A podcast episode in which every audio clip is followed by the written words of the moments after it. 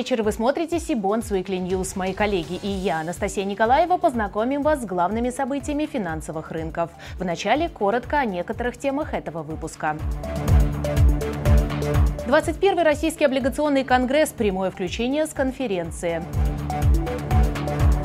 Реальные инвестиции в фокусе иностранные ценные бумаги.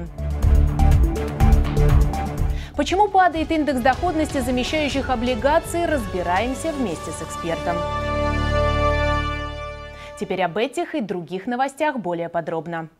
Начнем наш выпуск с одной из крупнейших в России конференций в области рынка долговых ценных бумаг и финансовых рынков Российского облигационного конгресса, который группа компаний «Сибонс» проводит ежегодно. Прямо сейчас в Санкт-Петербурге завершилась официальная часть первого дня мероприятия. На его площадке работает мой коллега Кирилл Родион. Он с нами на прямой связи. Кирилл, добрый вечер. Здравствуй, Анастасия. Знаю, что в этом году рекорд по регистрациям полностью побит. Да, действительно, на Конгресс зарегистрировалось более тысячи участников. Царит такая атмосфера, которая располагает к активному общению. На секциях полный аншлаг. В зонах для встреч one-to-one -one нет свободных мест. Плюс мы уже успели записать несколько интересных интервью, которые представим нашим зрителям после Конгресса. Спасибо. Расскажи, как прошло пленарное заседание? Ну, прежде чем я расскажу о пленарке, расскажу о том, что ей предшествовало. Перед участниками Конгресса выступили основатель Сибонс Сергей Лялин, а затем Денис Мамонов, директор Департамента государственного долга и государственных финансовых активов Минфина России. Оба выступления касались подведения итогов года на долговом рынке. И если резюмировать кратко, то оба спикера отметили, что уходящий год не принес тех негативных ожиданий, которые прогнозировались в конце 2022 года. Пленарное заседание традиционно собрало большое количество топ-менеджеров долгового рынка. Название заседания «Эволюция российского долгового рынка. Вызовы и ответы» задало ход выступлений. Каждый спикер поделился своим аргументированным мнением по тем изменениям, которые нам пришлось пережить в уходящем году и отметил множество интересных нововведений рынка. Вообще, что такое C-бонс? Я долго пытался себе задать вопрос, откуда взялось это понятие, никогда ему не задавал. Сейчас ехал в машине и задумался, ну что такое бонд? Бонд э, по-английски это не только Джеймс Бонд, основное значение слова это связь. Связь между людьми и отношения. А что такое C? Ну, давайте опять с английского переведем. Увидеть связь. То есть, э, по большому счету, нам эта конференция дает возможность увидеть некие взаимосвязи. Два года назад мы заговорили о том, что наш рынок – это рынок конструктивного взаимодействия, это рынок кооперативной конкуренции, когда банки собирались между собой для того, чтобы синдицировать сделки. Тогда мы посчитали, что оптимальное количество было 6 э, банков в синдикате, и с помощью этого мы, в общем-то, прошли с вами кризис. Я сейчас э, снижу тон выступления, потому что был момент, когда казалось, что рынок как доменная печь остановится. Ему достаточно остановиться на 30 минут доменной печи, ее больше не запустишь. Интересной стала и традиционная секция, посвященная итогам года на российском рынке корпоративных облигаций. Но думаю, что сейчас, Анастасия, мы не будем раскрывать всех секретов, тем более, что впереди еще один насыщенный рабочий день. Все подробности в наших следующих выпусках. Анастасия. Кирилл, спасибо. Отличной вам работы. Добавлю, что в развернутом сюжете на следующей неделе особое внимание мы уделим новым секциям, посвященным ЦФА, а также по просьбе наших зрителей расскажем о секциях ВДО. Не пропустите. Риски владения иностранными ценными бумагами в очередной раз реализовались после введения западных санкций в отношении СПБ биржи. При этом доля сбережений россиян в иностранных финансовых инструментах, несмотря на поступательное снижение, остается довольно высокой – около 20% по данным ЦБ. Сохранится ли интерес инвесторов к иностранным бумагам с учетом все более усложняющихся водных? Какие сегодня есть актуальные возможности для выхода на зарубежные долговые рынки? Есть ли интересные варианты в дружеских юрисдикциях? На эти вопросы в рубрике «Реальные инвестиции» ответит директор компании Sky Bond Group, автор подкаста «Денег много не бывает» Константин Балабушка прямо с площадки Российского облигационного конгресса.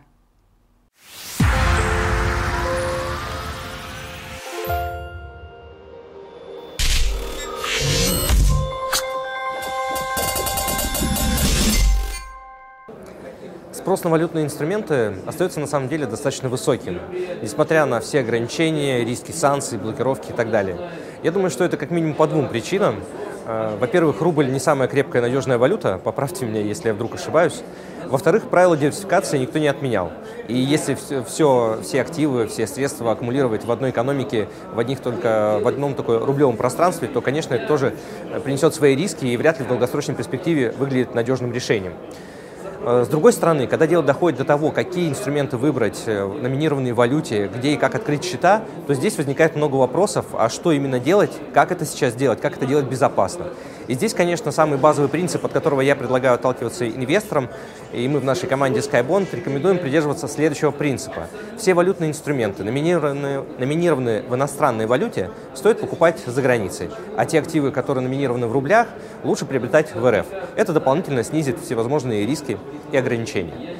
Уже после того, как вы э, построили свой портфель на этом принципе, я считаю, что у инвестора есть примерно три главных шага, которые он должен предпринять для того, чтобы снизить риски возможных ограничений.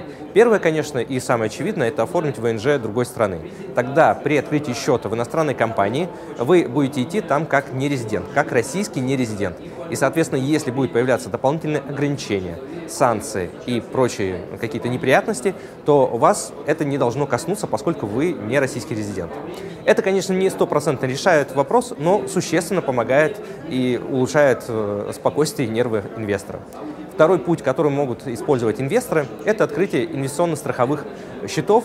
Э, это такой тип инвестирования, при котором Э, все инвестиции оформляются от имени страховой компании, то есть она, она, она является номинальным держателем.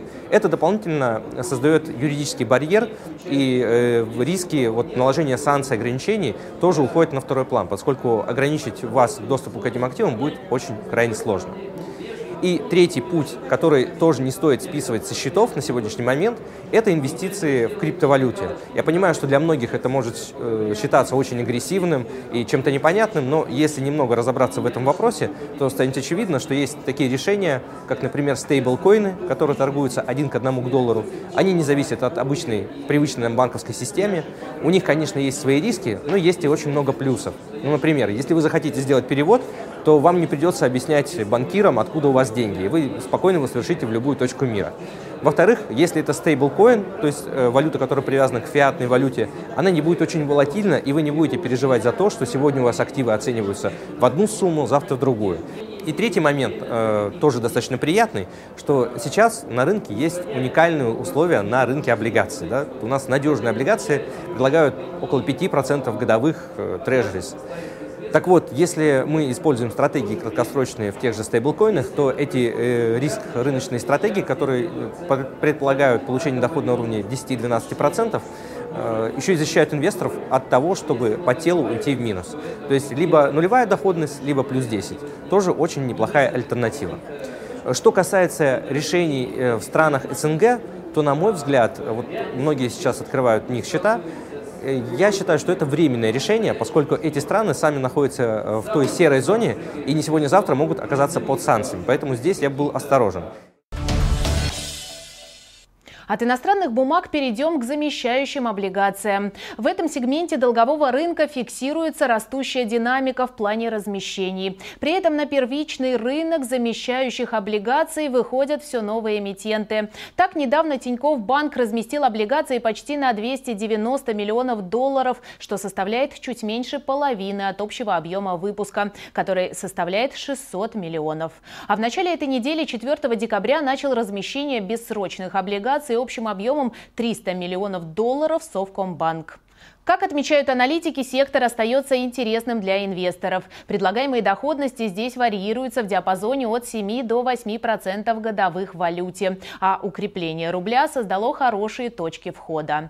Добавлю, что при этом индекс Сибонс доходности замещающих облигаций к погашению снизился до 6,6%, потеряв более 30 базисных пунктов за неделю.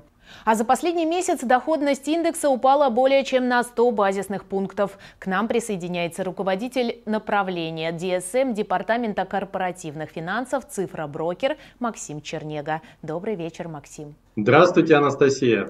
Как вы считаете, снижение индекса доходности замещающих облигаций – это долгосрочный или краткосрочный тренд? И как он отразится на ценах бумаг на вторичке? И какой вам в целом видится динамика этого сегмента долгового рынка в ближайшей перспективе? Ну, смотрите, динамика э, замещающих облигаций достаточно такая сложная конструкция, поскольку включает в себя очень много факторов. А, первый фактор, э, ну и, наверное, один из самых главных, это какой объем все-таки замещающих облигаций э, в конечном итоге будет на нашем рынке.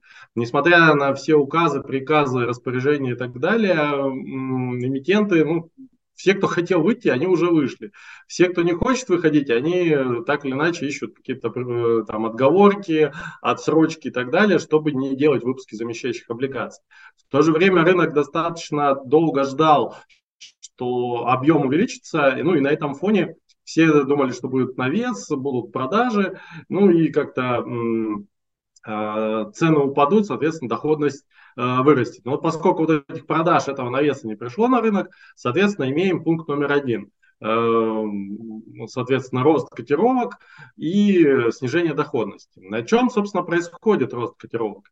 Ну, давайте так, про замещающие облигации не слышал только ленивый, и все брокеры, банки, инвесткомпании так или иначе эту историю своим клиентам рекламируют, рассказывают про них. Соответственно, мы видим на фоне не прихода новых э, компаний, мы видим приток, приход новых инвесторов, которые активно эти бумаги э, покупают. Ну, собственно, на росте спроса у нас растет цена, соответственно, снижается доходность. Что мы видим э, как по отдельным бумагам, ну, так, собственно, и по индексу.